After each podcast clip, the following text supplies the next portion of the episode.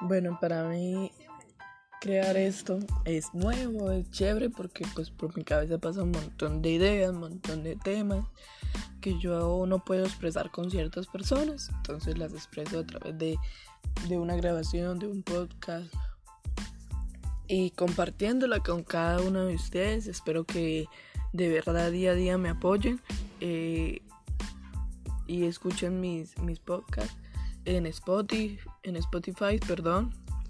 Y aquí, muchas gracias.